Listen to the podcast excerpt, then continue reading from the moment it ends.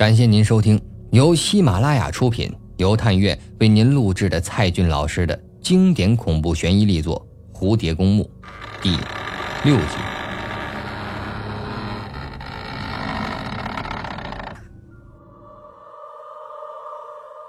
寝室里立时死一般的寂静，就像是袭来一阵西伯利亚的寒流，瞬间就冻住了流动的河水。田巧儿。宋优、曼丽三个室友面面相觑，他们先彼此看着，又一起凝视着尚小蝶。小蝶被这阵势吓住了，她从没见过室友们这副表情。不，他们三个人的脸色都变了，好像听到了最恐怖的消息。这小小的女生寝室被尚小蝶的一句话给凝固了起来。没人敢回答他的问题，就好像无人能从蝴蝶公墓中生还一样。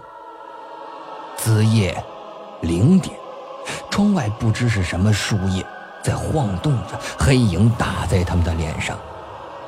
蝴蝶公墓又一次从混沌中醒来，就像是一只黑色的手伸入了亘古阴暗的水底。捞起来那把蛇一般的长发，也捞起了沉睡的尚小蝶，头皮撕裂般的疼痛着，直到整个人被铃声揪出水面，一片白光照亮了眼皮，四周无边的黑水消退了，只剩下女生寝室的天花板。室友们照例还在梦中，只有白露的床上依然空着。小蝶的脑袋就好像要炸开了似的，脸朝墙翻了个身，看到刻在墙角的蝇头小字，只有贴近仔细看才能发现。你知道地狱的第十九层是什么吗？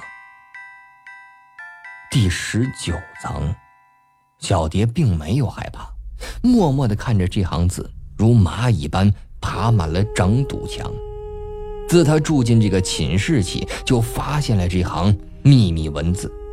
刚开始时也很惊讶，似乎在这墙上刻了什么诅咒。后来屋子里发现了更多的遗迹，这才明白这是前任的主人们留下来的。原来，这里曾是地狱的第十九层的发生地。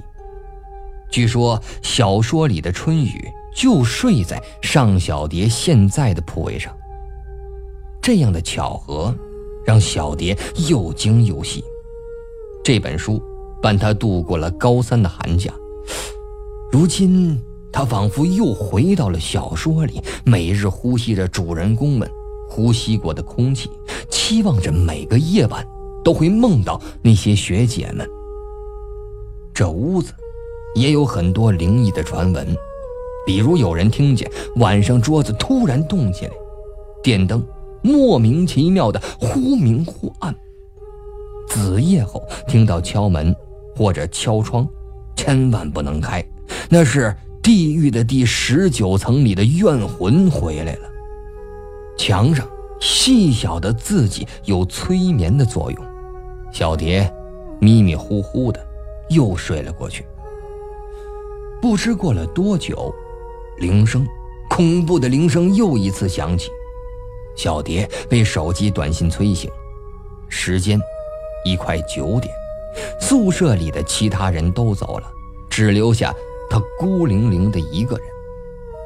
她揉了揉有些疲倦的眼睛，这才看清了短信，不是彩信的发件人白露。终于有他消息了。小蝶在看着白露的床铺。还和昨晚一模一样，看来他昨晚一整晚都没回寝室。彩信接收好了，图片里是条不大的马路，两边低矮的建筑物和荒草，色调阴暗而凄惨着。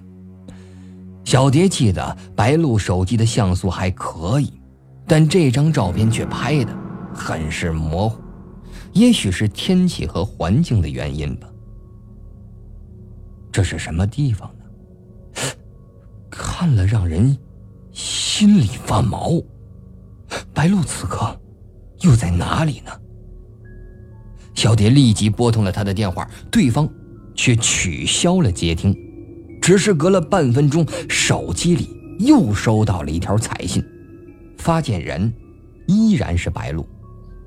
这条彩信居然是白露的自拍照，背景还是上一张图片的地方。自拍照多多少少都有些变形，彩信里的白露眼睛被放得很大，五官比例很不协调，就看着让人想起传说中的妖怪。是啊，鬼美人不正是他的姐姐吗？一分钟后，小蝶收到了第三条短信。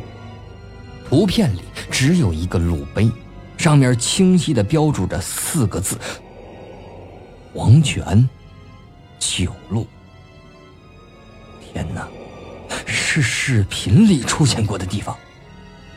尚小蝶目瞪口呆的看着手机的屏幕，难道？难道白露已经找到了黄泉路了？他又给白露打了个电话，但是一打过去就被拒绝接听了。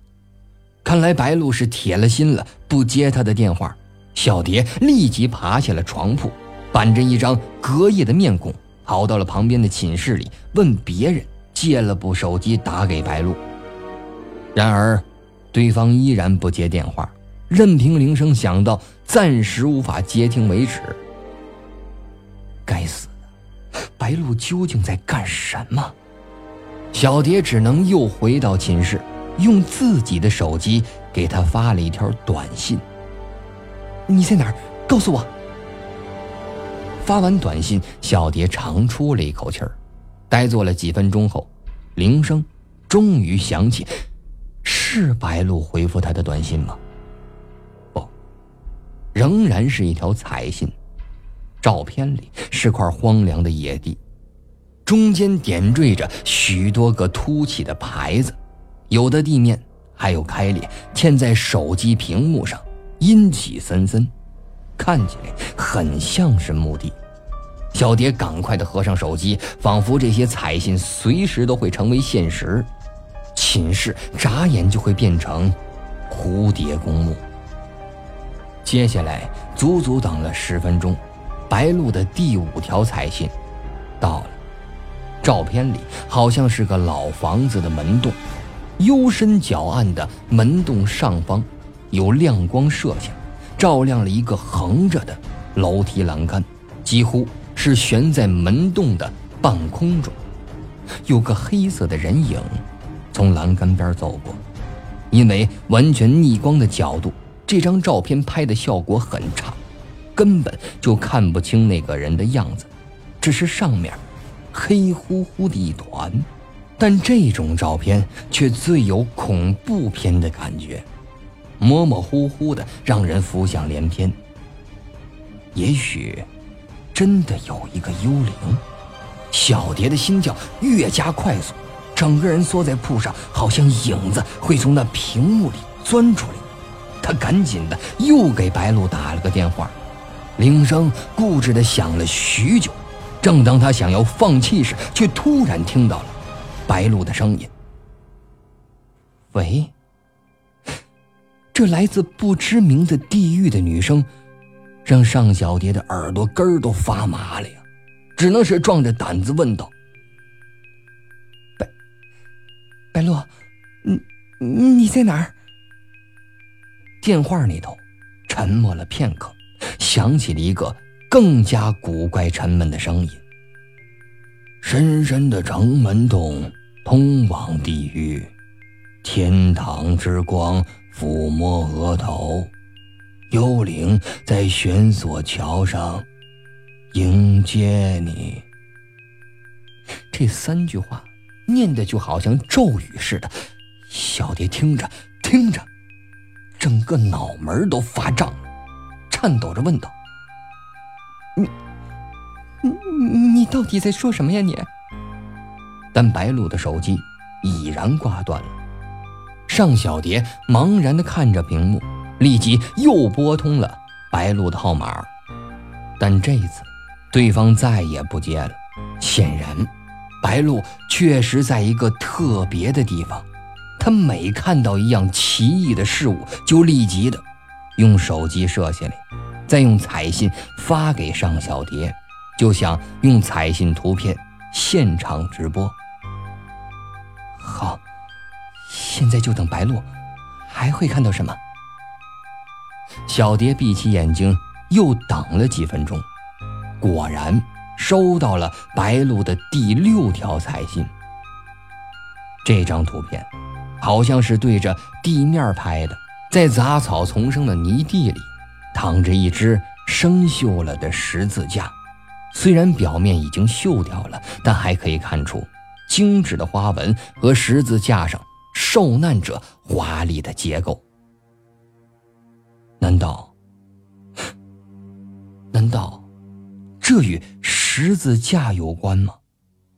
想象力在此刻充分的发挥着，尚小蝶越想越恐惧。仅仅几十秒后，他又收到了白露的第七条彩信，可实在看不清拍的是什么，好像……是一堵单调的墙壁，早已是年久失修的，布满了裂痕。他继续的给白露打电话，但仍然是无人接听。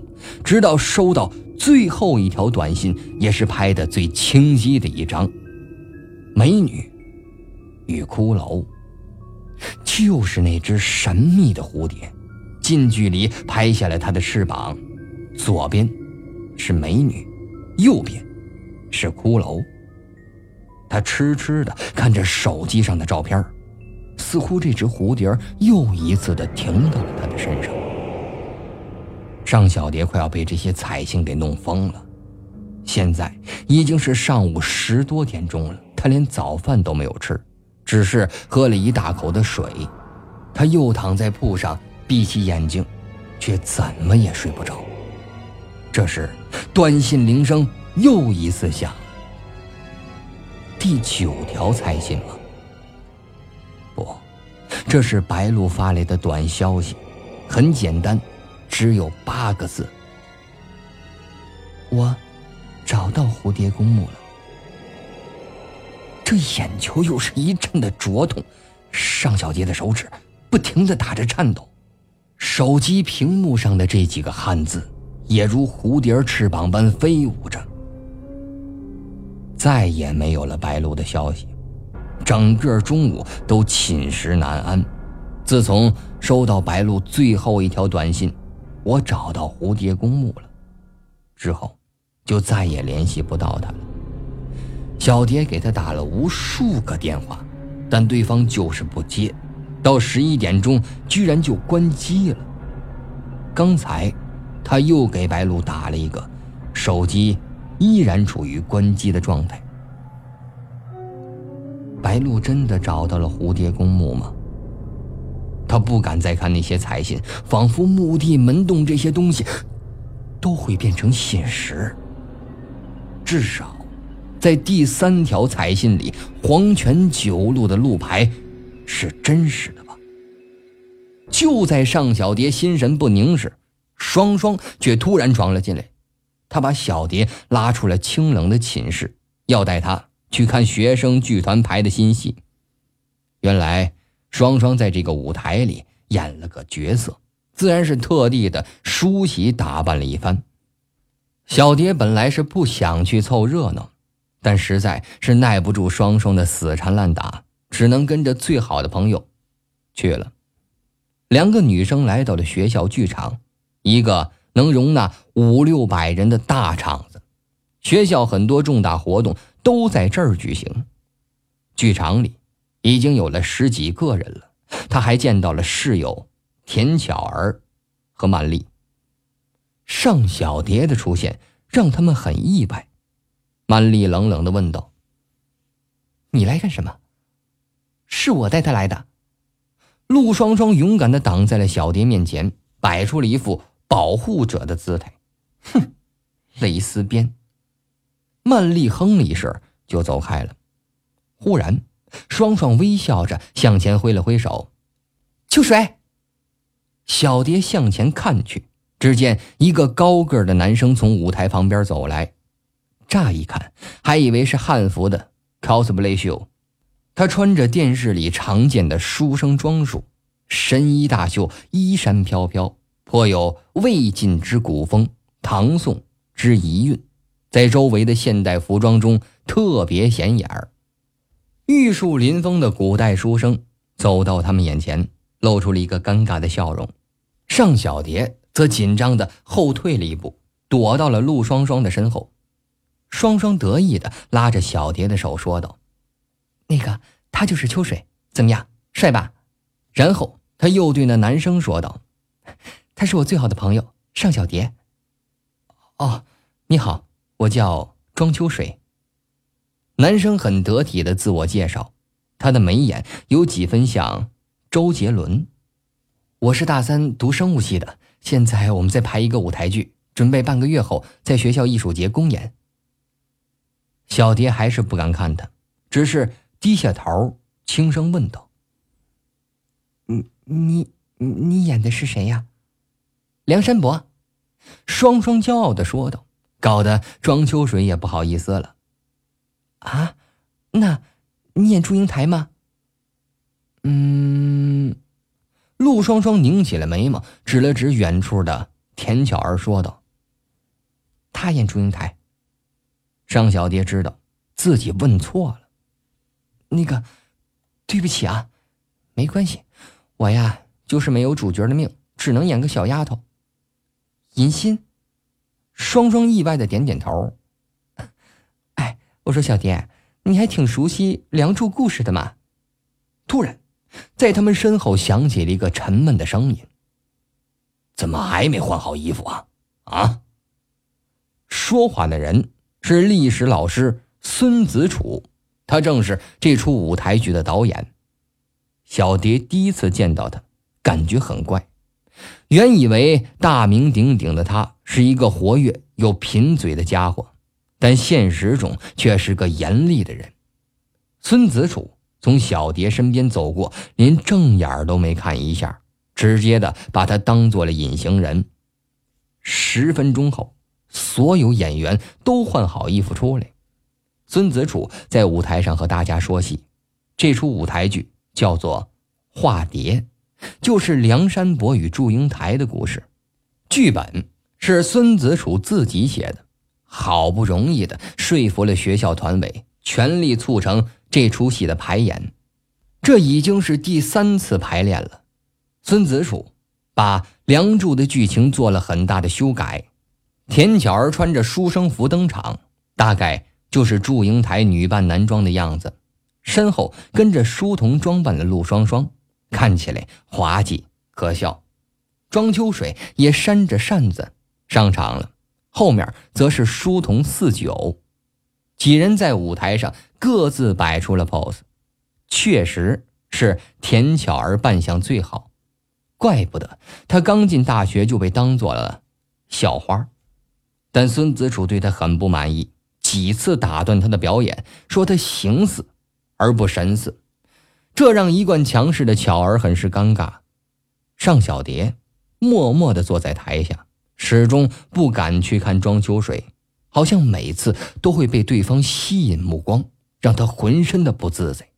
排练一直到了下午四点半，孙子楚终于结束了这混乱的演习。